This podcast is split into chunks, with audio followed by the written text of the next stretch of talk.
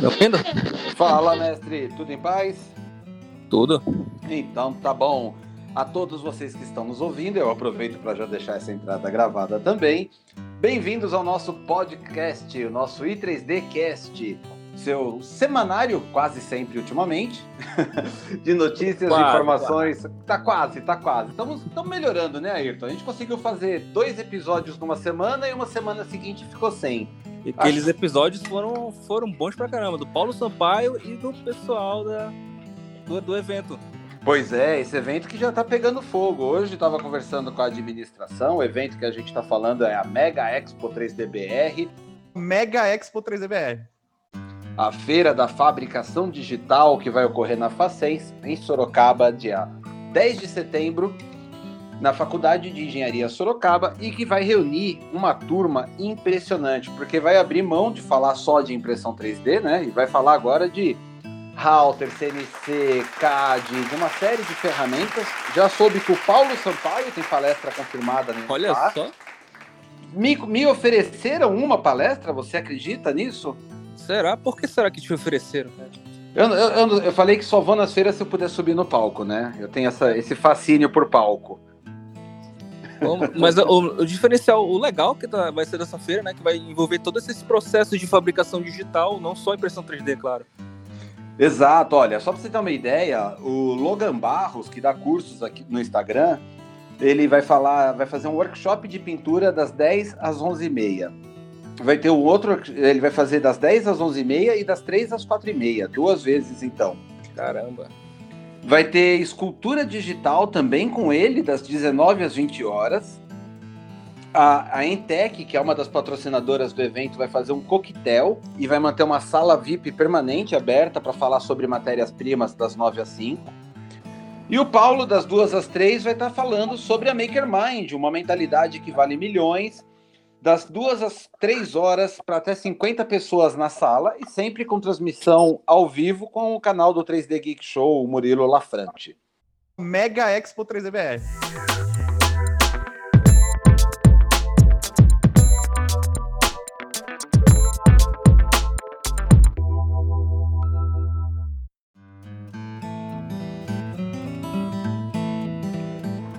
Cara, vai ser um baita evento, então. Vai, vai ser legal. São três salas simultâneas de palestras e elas não vão ter transmissão ao vivo, justamente porque são três salas. E a ideia é prestigiar o povo que está lá no evento, né? Pô, E o quem trem- dera. Pois pegar um é, avião cara. já ia. Pois é, a gente está tentando fazer uma vaquinha, então se você tem interesse em trazer o Ayrton para São Paulo, entre em contato no 11 96636 1591 para a gente tentar reunir os, os fundadores editores da revista Impresso 3D juntos, porque a gente só se conhece no virtual. É, realmente. mas é, mas é, isso é bom que a cobertura da impresso 3D é de, de norte a sul. Cara. Exato, tá coberto. Não é até o Chuí, né? É do Iapoque até São Paulo. É. Mas a gente faz o que pode.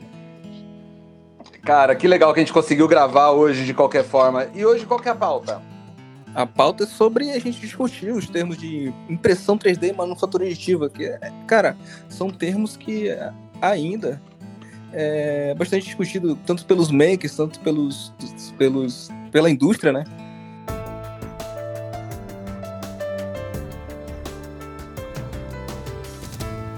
Então vamos lá. Pra, eu acho que quando a gente fala dos termos, o primeiro termo que surgiu foi Rapid Prototyping ou prototipagem rápida, que é a história da SLA, da SLS, da FDM, que são as primeiras máquinas de prototipagem rápida, as primeiras impressoras 3D.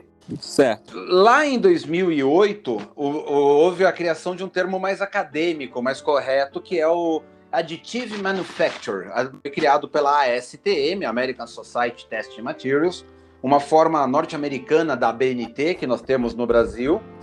E inclusive, o Fábio Santana tá tentando trazer para cá essas, essas Uhum. regras, né? Pois é, ele já conseguiu transportar 37 normas do uso da impressão 3D de metal por banho, por poça de fusão, por, por, é, é, ataques por elétrons, jateamento de elétrons para várias formas de fundir o metal diferentes, EBM, SLS, com forno de pós-cura ou não, mas ele já transpôs 37 normas para o mercado brasileiro. São incrivelmente específicas ainda, né? A aplicação para fazer suporte do bagageiro de malas de avião. É, é mas são normas que, que fazem diferença na, na indústria, né? Exato. É, tá, promovem a qualidade. Tá abrindo caminho, tá abrindo caminho. Agora, tem um outro termo que a, a Ceacan aqui no Brasil, ela trouxe as impressoras da Z Printer, que era a Z Corporation. Uma impressora que hoje pertence à 3D Systems, que são as Z Printers, né? Que é de pó unido por cola.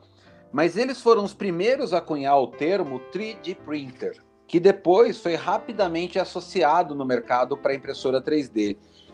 Quando esses caras surgiram, eles se referiam apenas à sua própria impressora. Por quê? Diferente da SLA, da FDM, da SLS, ou seja, da resina sinterizada a laser, dos pós-metálicos sinterizados a laser, dos polímeros termoplásticos unidos por fusão, de por calor, né?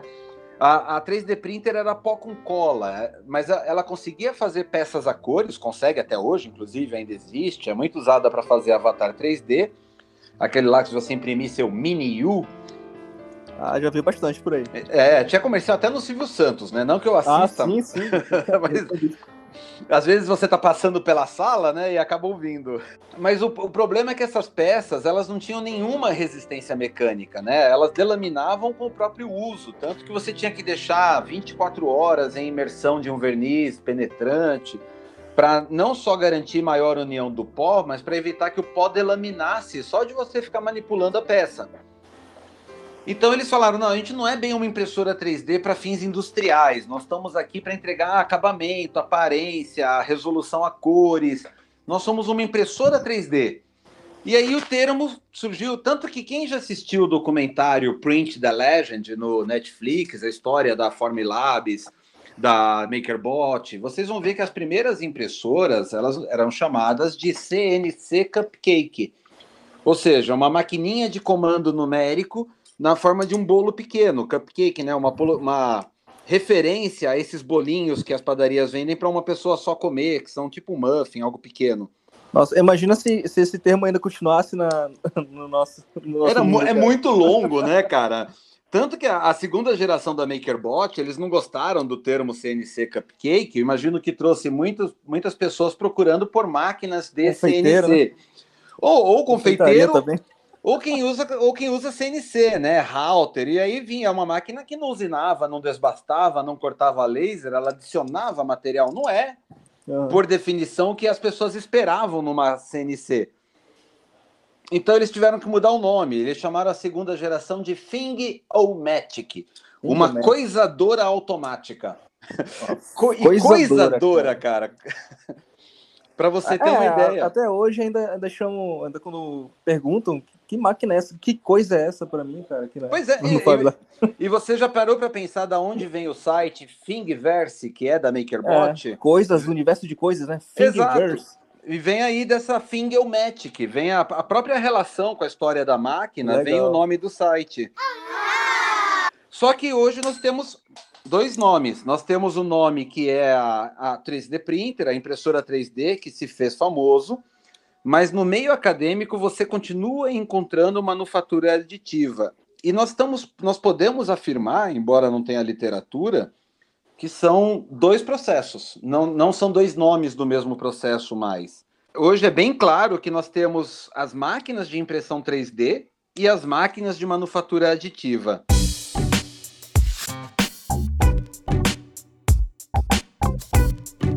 Eu ainda vejo muito lá, tipo, eu vejo que são é, realmente são dois termos diferentes. Manufatura, assim, comigo eu tenho, manufatura aditiva é todo o processo que envolve é, adicionar matéria sobre um plano, vou dizer assim, né? É, é mas só que tem várias maneiras de fazer isso, não só com impressão 3D. Exato, e a gente tem um outro problema, que a gente até você falou do Fábio Santana, que trabalha na, na Faro, Farco Tecnologias, Farco que é representante, isso, representante da GE e tal. E ele conseguiu criar essas normas, traduzindo elas e aprovando em comitê, não é, não é só pegar a norma e traduzir, ela tem que ser aprovada, ela tem que ser comprovada, tem que ser testada, não é? E aí ele conseguiu. Por que, que nós temos hoje dois termos tão específicos? Porque existe um processo. quem viu minha live com o Paulo Sampaio disse que eu não sei chegar no ponto direto, eu tenho que contar a história antes, né? Então me, me desculpe pela história. Mas o, o, fato é que nós temos nas impressoras 3D domésticas uma quantidade de variáveis que é inacreditável. Eu posso comprar o filamento que o próprio fabricante determina, eu posso comprar o filamento no Mercado Livre, eu posso imprimir a máquina num ambiente com ar-condicionado, eu posso imprimir com a máquina no armário do meu quarto, eu posso calibrar a máquina manualmente, ou eu posso colocar um sistema de calibração automático, mas que eu tenho, que é o Belly Touch, mas que eu tenho que dizer qual é a distância do Belly Touch para a ponta do bico, ainda de forma manual. Sim. Né? O Belly Touch não sabe aonde está o bico, as variáveis. Quais foram as configurações que eu usei para imprimir? Eu usei Cura, Prussa, Simplify. Cada um tem sua estratégia de deposição para criar sua peça. Né? São chamados toolpaths, rotas de preenchimento.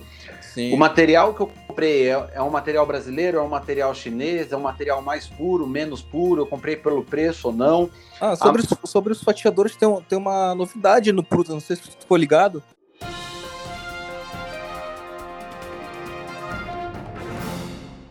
Que o método de, de impressão Aracne, né, que estava no Cura, é, ele foi colocado no Alpha, no novo Alpha, acho que é do Prusa 2.5, que vai ter o Aracne também. Isso então, eu não a, sabia, olha. Vai ter um, vai ter o Aracne, eu vi recentemente num vídeo de um gringo, esqueci até o nome dele, mas vai ter esse essa nova engine, né? Esse novo motor de fazer o caminho da impressão. Então vai, vai ter otimizada, vai ter uma impressão otimizada com esse método. E, cara, outro, outro, outro fator aí que vai que mudou, né? Que vai, eu vou escrever para revista na, na, próxima edição sai sobre a morte do bico dos bicos 0.4. Aham. Estão falando que acabou, justamente... que morreu o Bico 04. Thomas Salander lá no canal dele falou que morreu. Por que essa história? Justamente por causa dessa engine, cara. Do Aracne. O que significa? Ela, ela, por que, que ela mata o bico de 04? Ela não sabe trabalhar com bico de 04? Não, que ela, ela, mata porque tu pode usar um, um bico 0.6 que ela vai conseguir imprimir detalhes finos, é, como um 0.4 ou até um 3.0, entendeu? Ou 0.3. Ah, então a nova engine, ela torna, ela gerencia melhor a gerencia de camada melhor. que o bico faz. Certo. Isso mesmo. E ela consegue imprimir esses detalhes e, e com mais velocidade, porque o bico é maior, né? É, uhum. O diâmetro do bico é maior e ele consegue é, preencher espaços com mais velocidade. Então, só para curiosidade aí, agora bora voltar para. Não, não, eu, eu, cara, ao contrário, acho que isso aí faz total parte da conversa, porque você vê, é aí que eu me perco quando eu falo de impressoras desktop. Né? Eu conheço bem o mercado industrial. Uh, vamos pegar um exemplo, o material Ultem.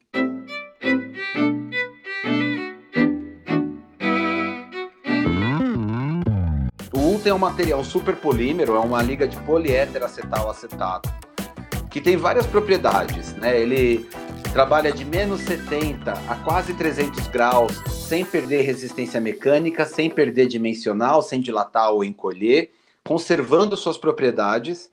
É um material que acima de 400 graus ele produz vapor, ele, ele não produz vapor, ele não produz chama, não produz é, fumaças tóxicas mas ele se desfaz numa massa inerte.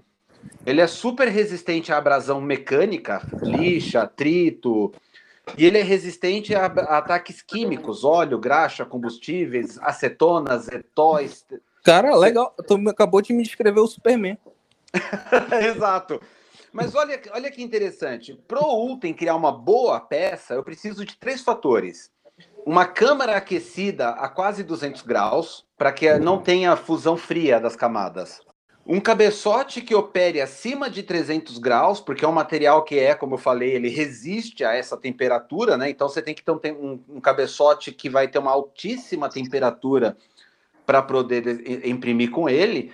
E na Stratasys só tem um bico, só tem uma camada que eu posso usar o Ultem, que é a 0.33. É, as camadas da Stratasys são todas frações de polegadas convertidas para milímetros. Nossa. Então não tem um número inteiro. É 111, 177, 254, 333.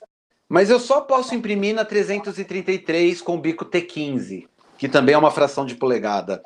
Por quê? Porque eu preciso ter um grau de fluidez específico para ter a melhor aderência de camada, para ter uma união quente da massa que está embaixo com a de cima.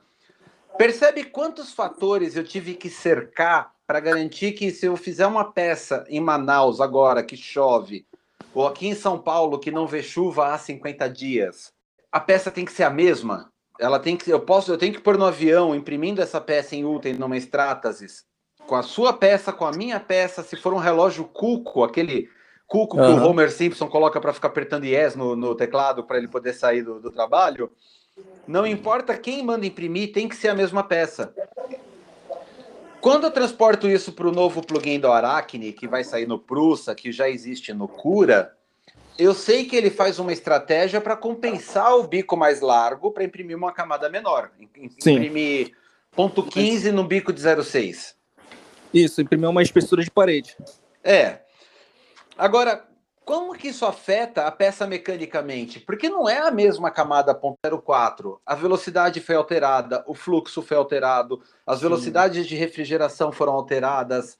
Eu, eu, eu perco confiança do material, ou não sei como ensaiar esse material para saber se eu posso pôr ele no avião. Eu acho que dá para tornar muito curta a nossa conversa, né? É, o que, que é manufatura aditiva? É a impressora onde todas as variáveis estão cercadas em prol da repetibilidade. O material é sempre de origem conhecida, o processo sempre contempla poucas opções a máquina tem controle absoluto do ambiente de impressão, do envelope de trabalho, e o usuário, a habilidade do usuário não interfere na qualidade final da peça. Eu acho que isso é a impressão 3D industrial na essência. É, acredito que sim. Esse, esse fator de repetibilidade, cara, é, é, a chave da, da indústria, né? É Exato. muito difícil, é muito difícil ter uma impressora desktop que consiga essa repetibilidade, cara não adianta. Toda impressora, por mais que seja a mesma marca, tem alguma coisa diferente, algum ajuste diferente. Às vezes é... a mesma impressora, uma tem tá em Manaus, uma tem tá em São Paulo. Aí sim, tá chovendo e aqui tá seco. E por conta da homologação, homologação também da, da, das peças que, a, que ela utiliza, né? Tipo o bico homologado, ele tem um. um ele tá bem. É, como mesmo? É o bico certinho, cara. É aquilo aí. Comprou um, é a mesma coisa que o outro. Não. Geralmente nas desktop a gente utiliza bico chinês é, de uma marca genérica, que o furo ele não vai ser perfeito sempre. Sim. Com exceção dos bicos da Creality, que, que eu acredito, cara, que eu, pelos testes que eu fiz, que eles são, são assim, são otimizados. O bico da Creality ele tem uma vantagem inesperada. Para poder atingir o preço que ele tem, acho que ele é 90 centavos de dólar na Shopee, a última vez no Shopee ou no Banggood, não lembro agora ele, ele passou a ser feito é, industrial... ele passou a ser feito industrialmente é, para poder atingir escala de preço. E ao ser feito industrialmente, eu passo a ter repetibilidade no processo e controle na qualidade de saída. Você antigamente pegava bicos chineses, né, o pessoal que gosta de depreciar material da China e não percebeu que mudou a qualidade do que vem de lá, gostava de apontar que os bicos muitas vezes eles eram brocados com uma broca grossa, alguma coisa assim, e o fio saía em espaguete. Você mandava purgar e o fio saía girando porque ele mantinha a inércia que ele ganhava pela rosca interna do bico. Né? Ele era brocado, a broca era mal feita, era grosseira e deixava estrias no caminho. E chegou até um tempo, uns três anos atrás, que o pessoal virou os gourmets de bico começaram a falar: não, esse bico aqui ele foi usinado com ponta de diamante. É verdade. Gourmet de bico, cara. É, gourmet de bico, sommelier de bico, né? Cara, eu, eu cheguei a sentir assim, acho que eu não sei se fui sommelier, mas eu cheguei a sentir que assim, numa compra, né? De, tipo, aproveitando uma promoção lá do AliExpress, eu comprei alguns bicos que, que vieram, cara. Eu, eu sentia, quando eu trocava de bico, é, fazia todo o ajuste de fluxo, né? By steps, que tem que fazer quando troca. Sim. E, cara, eu sentia. Tinha alguma diferença ali no, na saída do bico, algo que não voltava antes. Eu não sei se era efeito placebo.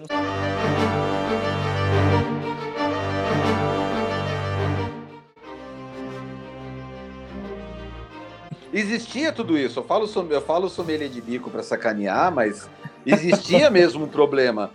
Só que hoje, para poder atingir volume e custo, a Creality industrializou tudo. Ela não, né? Um, um, é tudo que é na, na, China nós sabemos que é um consórcio de empresas que vende com um nome só. Mas para poder atender a Blue Tree Towers, para atender a Creality, para atender a Easy 3D Print, todas que usam o mesmo bico de latão 04 passaram a fazer em, de forma industrial. E teve um impacto violento na qualidade isso. É ótimo. Agora eles são bons e baratos. Sim, sim. É. Cara, eu achei que eles vieram bem, bem mais otimizados esses, esses bicos. Os últimos que eu comprei, né? Uhum. É, comprei realmente da, da Creality Story lá do, do AliExpress e. Não, tá impressionante. Um bom, bom resultado. E, e, cara, ah, então, cara, já teve várias, já tive várias ideias para adicionar no artigo agora que você falou anteriormente sobre a, o fato da, de mudar a resistência do material trocando, uhum. utilizando essa engine. Cara, é uma coisa que eu não tinha pensado, então já vou. O pessoal que está escutando agora já vai ver outro outro, outro artigo, spoiler, outro, outro spoiler e eu vou ter que reescrever o artigo agora. Eu vou ter que adicionar esse ponto, cara, que eu não Pro... tinha pensado. Problemas bons. É, Agora, deixa eu fazer uma defesa aqui. A gente falou do Ultem, de toda a volta que dá para imprimir o mesmo material em qualquer máquina, em Manaus, em São Paulo, no, no Saara ou no Alasca. E quando eu conto essa historinha, a percepção que fica nas pessoas é dar de ombro e falar: quer saber? Não queria mesmo impressora industrial, nunca vou imprimir Ultem, né? E aí vem a segunda parte do nosso bate-papo, que até é uma referência ao curso que eu estava programado para dar agora na LWT tem que fechar o quórum mínimo amanhã. Então, se você está ouvindo esse podcast hoje, dia 3 de agosto, ou amanhã, dia 4 de agosto, estamos dias limites para fechar corre, a turma. Corre, pessoal, corre, pessoal. Olha, olha quem é um professor, pessoal. É, é, é, a voz de, da experiência de quem mais tomou na, com a cara na porta na vida. Isso eu garanto. Mas qual que é o ponto? Então, quando é que as pessoas vão saber? É a hora de eu dar o próximo passo? É a hora de eu comprar mais 30 Enders 3? Ou é a hora de eu ir para uma impressora industrial? É a hora de eu continuar usando impressão 3D ou é a hora de eu ir para manufatura aditiva?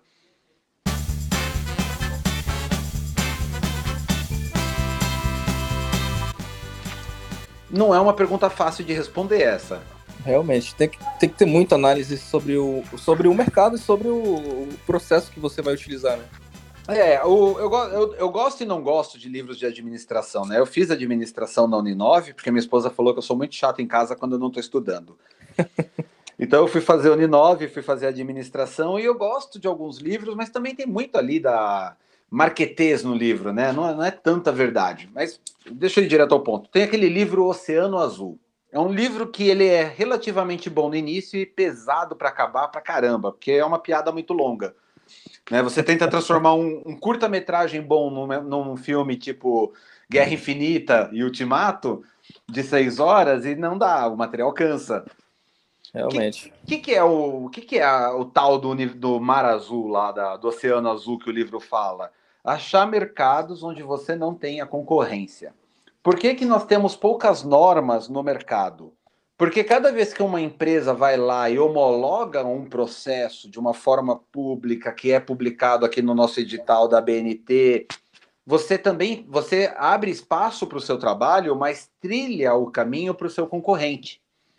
Então é um processo do cão correndo atrás do rabo, né? Eu preciso de processos homologados, mas eu não vou fazer esse trabalho de graça para o meu concorrente. Vou esperar que ele faça. Quem acaba assumindo as rédeas de fazer o processo de homologação são os fabricantes. Os fabricantes que têm interesse de ver sua máquina com mais processos atestados, facilita o processo da venda, e ela, ela só tem um probleminha. Ela faz impressora 3D, ela não faz trinco para porta de Sim. avião, de estação espacial. Então ela precisa dar a máquina para um cliente, suportar o cliente no processo em troca da geração da norma ela cede tempo, especialista, matéria-prima, ela auxilia na, na escritura da norma. E aí não é toda empresa multinacional que está disposta a fazer isso. No Oceano Azul, é aquela empresa que ela já tem um processo normalizado, que é uma, ela ainda tem algumas barreiras de entrada para que outros, outros concorrentes cheguem. Ah, eu, eu homologuei como fazer trinco de porta para Embraer por impressão 3D. Ah, legal, vou comprar a mesma impressora que você. Sim, a mesma impressora, o mesmo forno com atmosfera de argônio a 1380 graus para você poder sinterizar o metal sem oxigênio e tornar o metal que está lá inoxidável. O mesmo tratamento HIT, de tratamento térmico para alívio de tensões internas, que eu fiz o trabalho com a Quintus. Ou seja, você criou barreiras de entradas, né? Você se protegeu. Você está no Oceano Azul. Você vai ser o único fornecedor de matéria-prima da, daquela peça, porque não é só a impressora 3D, mas é um processo que é complexo, é caro para que um concorrente entre.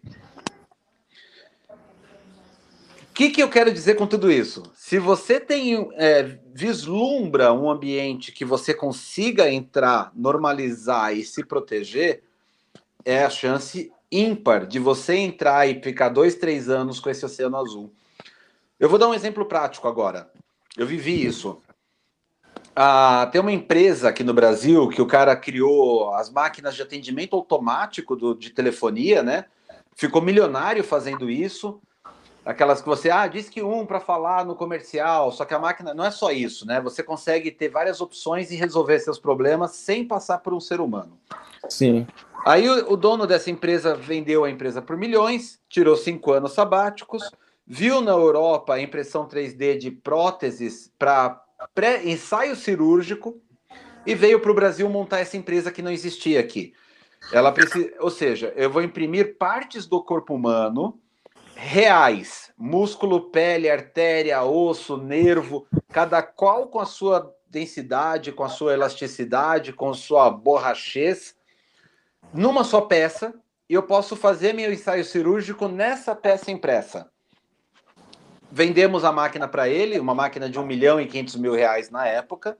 No ano seguinte, ele comprou uma máquina de 5 milhões de reais Aí, claro, o pessoal da Stratas quis conhecer o cara, né? Quem tem o bolso tão aberto, quem tá gastando tanto, sentamos na mesa de reunião. A Stratas falou assim: ah, existe algo mais que eu posso fazer por você, cliente? Ele falou: claro, eu tenho um problema com essas peças que eu estou imprimindo. Eu gostaria de imprimir uma caixa torácica, encher ela de pontapé e ver que, que costelas que quebram no raio-x. Caracas. Aí qual é o problema? O material ele não era opaco ao raio-x. O raio-x não era detido por nenhum dos materiais. Ele falou: quanto custa fazer um material que seja opaco para o raio-x, para mim? Ah, o cara deu risada da Stratas, né? Falou: ah, a gente está falando de pelo menos um milhão de dólares. E o cara respondeu: tá bom, aonde eu pago e quantos anos de exclusividade eu tenho se eu financiar esse processo? Minha nossa. Vamos tornar curta essa história? Isso foi 2015. Este ano, no início deste mês, a Stratasys está lançando de forma pública o material para impressão de osso opaco ao raio-x. In the beginning, material was created, and it was without shape or body. Stratasys is proud to present a first of its kind radiopaque 3D printing material with proven repeatable results controllable values, and full freedom of geometric design. Há quantos anos esse cara já não tá com isso no bolso? Cara, deve. Nossa. Imagina, eu tô imaginando a revolução que isso causa na medicina com, essa, com esse material. Esse cliente, particularmente, ele conseguiu transformar não em norma pública, mas uma exigência dos planos de saúde que os hospitais que forem realizar cirurgias extremamente invasivas, agressivas, que elas sejam ensaiadas num Doppler, num, num duplo, num dublê humano do paciente. Então ele conseguiu ganhar um corpo a rédea, assim, um espaço de trabalho, um oceano azul que sabendo hoje que está sendo lançado agora, no mês de julho, o material opaco ao raio-x pela Stratasys, eu só posso crer que lá em 2015 ele conseguiu isso. E que esse cara teve aí alguns anos de exclusividade no material. E por que, que ele impôs isso?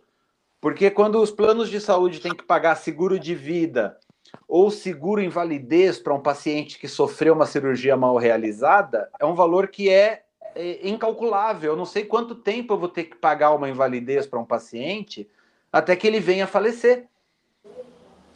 Se, eu, se um seguro de vida sabe que a cirurgia foi ensaiada, que os problemas foram identificados, foram antecipados, se aquela peça custar 100 mil dólares para os cirurgiões ensaiarem a cirurgia, eu já sei que é 100 mil dólares que eu vou pagar e ponto. Não um valor para o resto da vida para um paciente que precisa de uma pensão, de um apoio que ele contratou.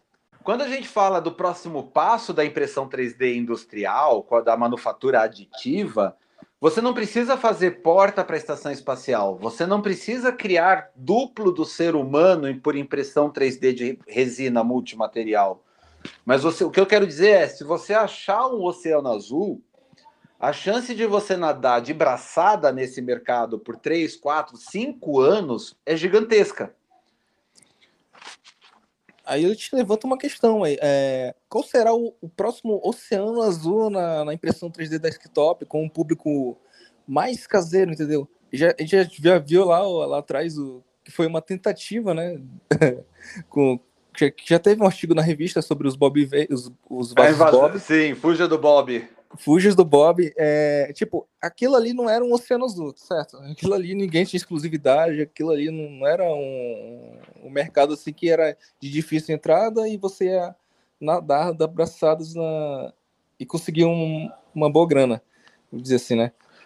É. É, aí levanta o questionamento. Para você, Manuel, qual, qual é o, qual o oceano azul que uma pessoa pode encontrar na impressão 3D hoje?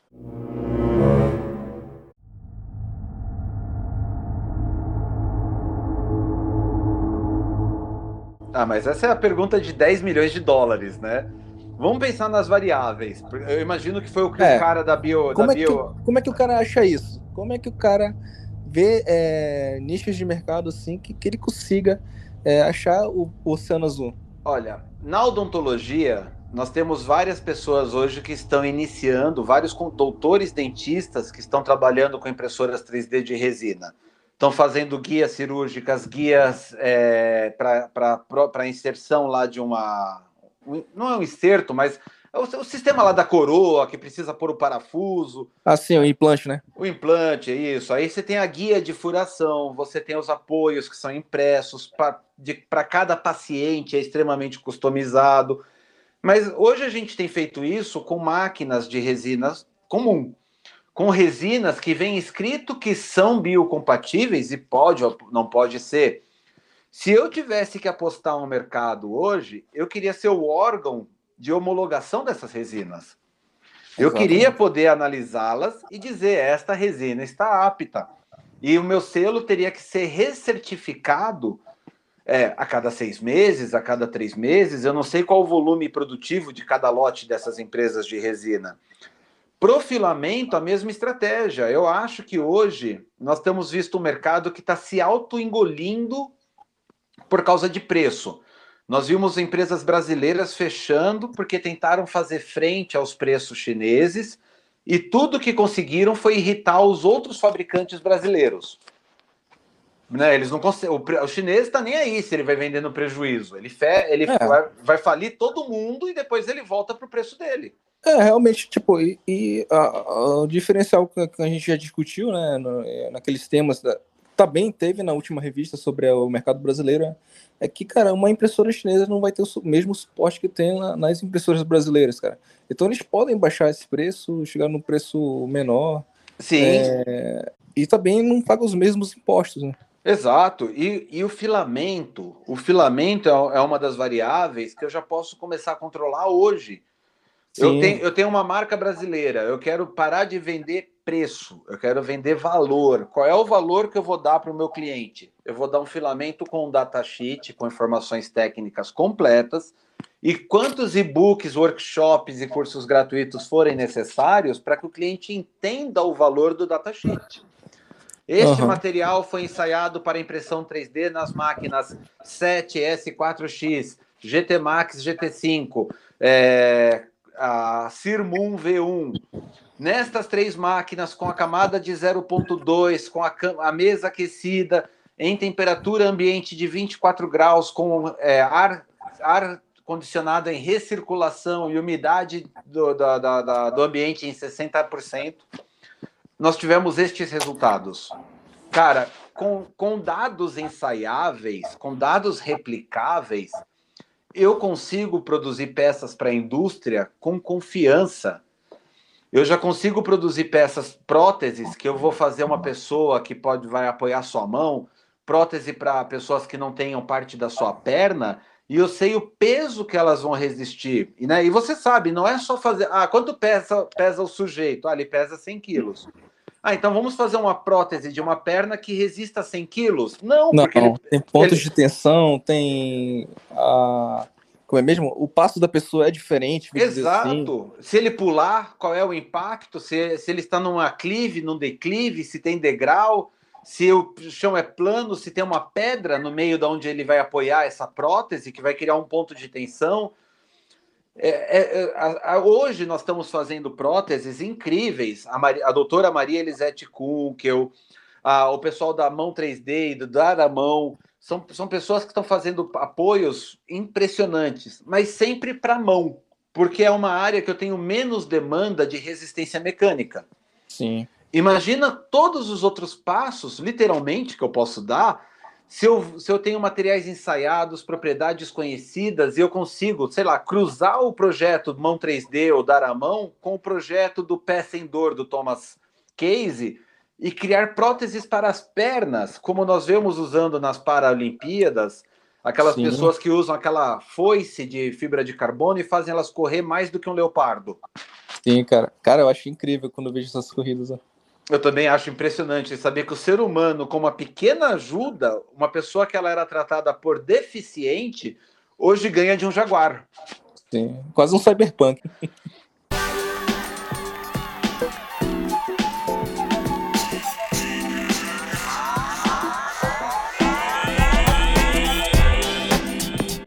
Mas agora nós temos feito tudo isso empiricamente.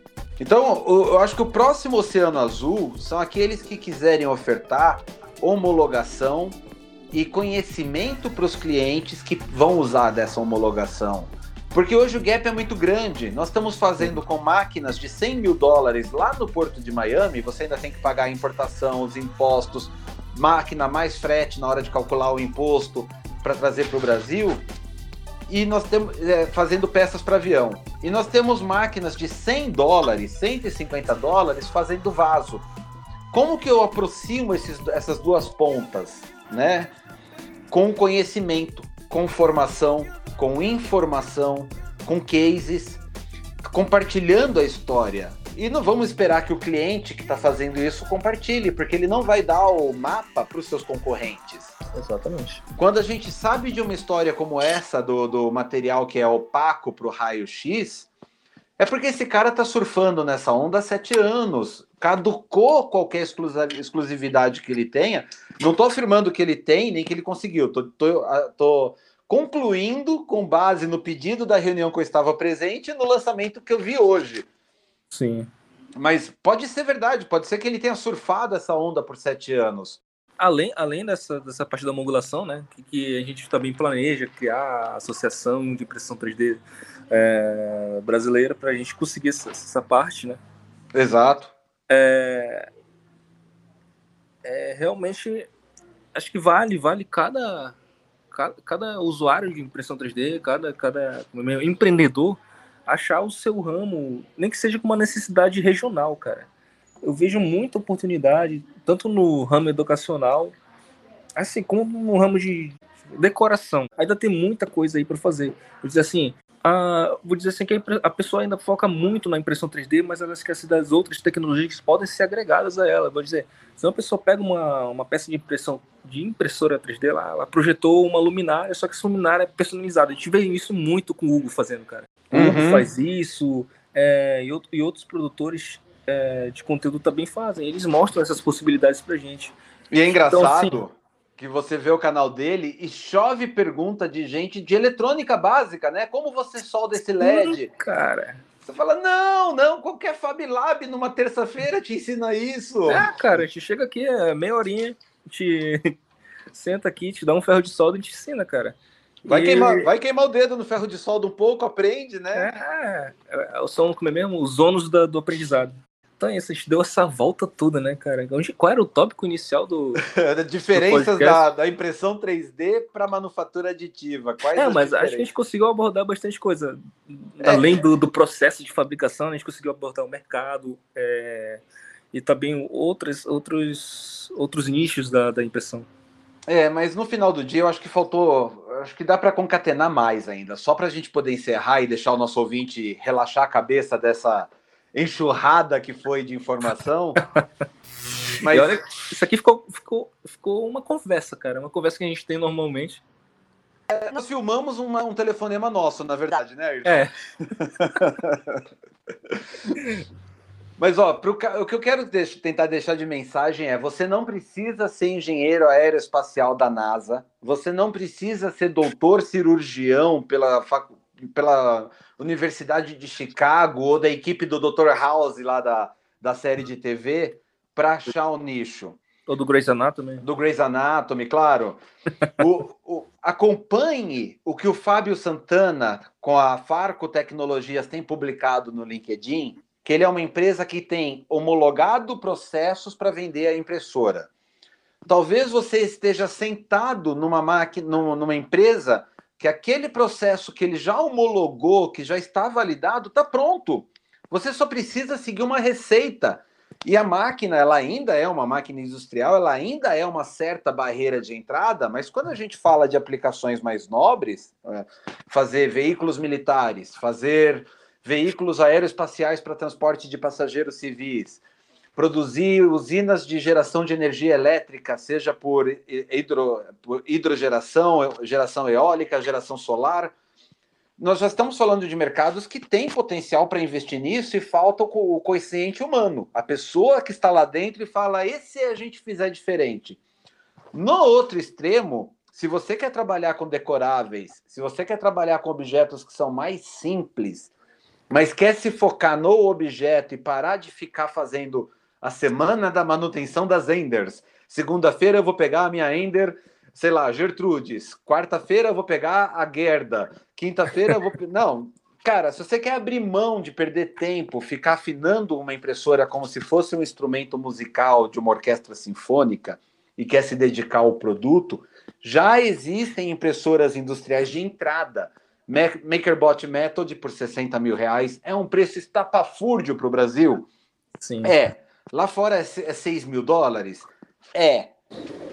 Mas você vai ter uma máquina que, enquanto a acurácia da Ender é de 0,02 milímetros por milímetro por eixo, nós estamos falando numa method que é 0,005 milímetros por milímetro por eixo. 0.00000. Quantos zeros? Dois zeros, 0.005. Cara, nós estamos falando de um universo 20 vezes mais preciso, na verdade 40 vezes, eu suponho, É. do que o, o- a máquina desktop de impressão 3D. E nós estamos falando da Method, nós estamos falando da Drop. Lembra da DDD Drop? Essas impressoras? Qual? Drop? Drop, DD Drop é o nome dela. Não, não. Cara, eu vi na FEIMEC e ela usa sistema de refrigeração por água no cabeçote. Caracas, um water. ah, Como é? O cabeçote chega water a... cooler? É water cooler, porque o cabeçote passa dos 480 graus, não tem cooler, Minha nossa. não tem cooler que refrigera aquilo. E o calor não pode subir pelo filamento, senão ele perde a Aham. propriedade mecânica de ser tracionado e retraído. E não é uma máquina cara, não é uma máquina fora desse mundo, fora do Brasil. O que nós precisamos, no final das contas, é o consciente humano.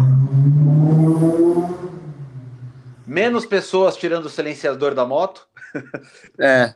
e mais pessoas estudando o que fazer para abrir uma empresa, ganhar dinheiro e empregar pessoas.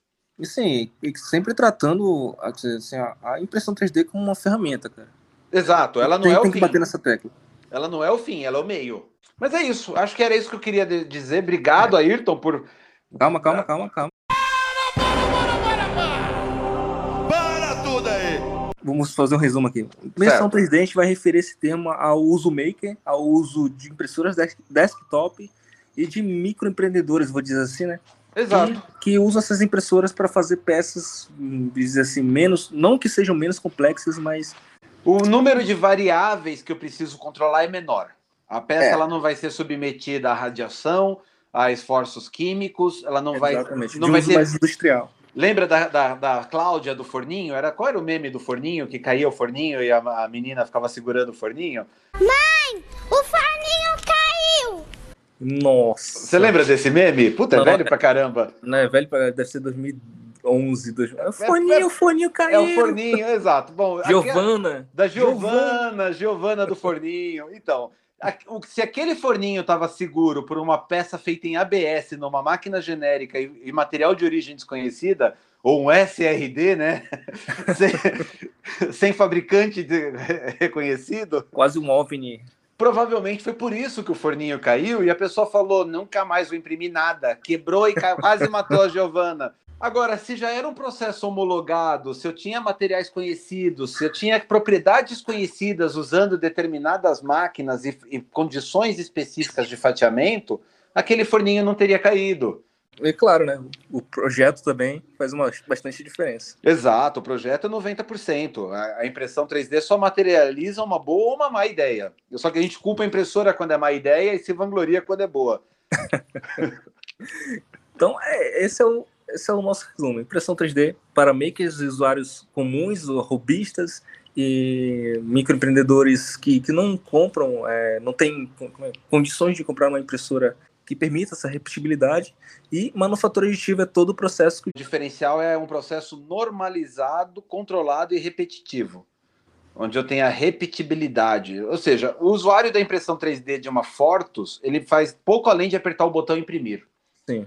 Enquanto nós sabemos que o Cura te dá duas mil opções. duas mil que- opções que você fica perdido. Cara, eu vou fazer um meme com isso.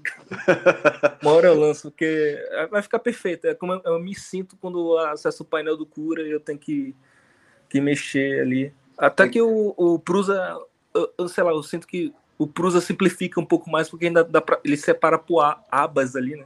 Ele faz um Simplify casado É. com o Cura, mas o filho é bonito. É, o filho é bonitinho. né? Então, é isso, cara. É... Acho que finalizamos aqui, né? O assunto, a gente pode colocar um ponto final nesses termos aí. Ponto final, não. Inclusive, Não. Eu, vou, eu vou até convidar as pessoas que estão nos ouvindo a escrever para você, Ayrton. Qual que é seu perfil lá no Instagram? Ah, pode, pode ir lá no Ayrton Maker, Ayrton com Y e N no final, Maker.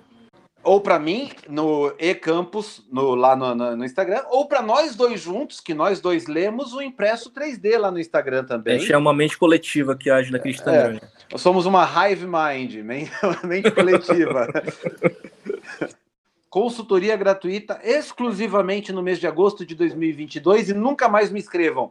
Ô, cara, essa semana, essa semana eu me sinto mal e bem ao mesmo tempo. Ontem bloqueei um cara que estava me pedindo informações da 3D Rise. Espero que você não o conheça, porque ele é até DDD 92. Nossa. Depois da décima pergunta, eu bloqueei. Eu falei, cara, não vai ter jeito. Estamos andando em círculos aqui. Minha saúde não é para isso e são nove e meia da noite. Eu, acho- eu cheguei a ajudar um carinha aqui, é, acho que ele conseguiu resolver o problema. Tomara, tomara que não seja o mesmo. Que eu eu não quero crer que, te- que eu quero crer que esse cara foi um um que talvez estivesse num dia que ele não percebeu o horário, que era aqui em São Paulo, Aham. alguma coisa assim. Mas é, é, é, ele falou, cara, como é que eu instalo essa impressora? Eu falei, instala o Arduino, instala o Repertier Host, instala estes arquivos no seu Repertier Host e você conecta a impressora na sua máquina. Mas eu tenho Windows. Falei, então, no Windows você instala esse programa, dei o link, você instala esse outro programa, dei o link, coloca esses arquivos do zip no programa 1 que eu te mandei e você espeta a impressora no cabo USB. Mas eu quero só o drive da impressora. Então você. esco- Aí eu desisti. Cara, e tá, e tá tudo no manual dela. Aí eu mandei todos os vídeos que eu fiz da 3D Rise na minha vida também. Então, o site está fora do ar, não é desculpa mais. Então, por essa semana, essa, aliás, por esse mês de agosto, e vocês têm sorte que é o maior mês da década de todo ano, Sim, sim. Nós estaremos dando consultoria gratuita. É a minha vez de mudar para impressora 3D industrial? das 8 às 5, de segunda a sexta, no Instagram, exclusivamente. Nos procure e a gente vai tentar resolver seu caso. Vai indicar para um revendedor industrial, porque eu não vendo, você vende, Ayrton? Não, Impressora- não vendo. Então, nossa opinião é isenta e é baseada no puro achismo dos nossos anos de experiência no mercado. Consulte-nos. Então vamos lá, pessoal. A consultoria grátis aí, agosto. E isso somos nós encerrando o nosso podcast de hoje. Obrigado a vocês que ficaram até aqui. Ayrton, obrigado de novo pelo seu tempo, disposição, por estar aqui fazendo Sempre. esse ping-pong com a gente. Tem, sai muita coisa maluca aqui. Então é isso, pessoal. É... Acabamos o podcast aqui. Você pode. Você ouviu uma conversa que a gente tem normalmente aqui. No- vamos fazer um desafio para o próximo podcast também? Bora. Vamos falar sobre ferramentas educacionais da Escola do Futuro XYZ? Com certeza, cara. Então, ó, Tem você muita que, coisa tra- pra gente falar. você que trabalha com educação e quer saber a genialidade do design do Ayrton, o Opa. critério com que a, a Ianina, minha esposa, escreveu as aulas e a forma completamente amadora que eu estou indo de porta em porta oferecer esse conteúdo, se junta com a gente na próxima quarta-feira, que vai ser muito bom dividir essas histórias com todos.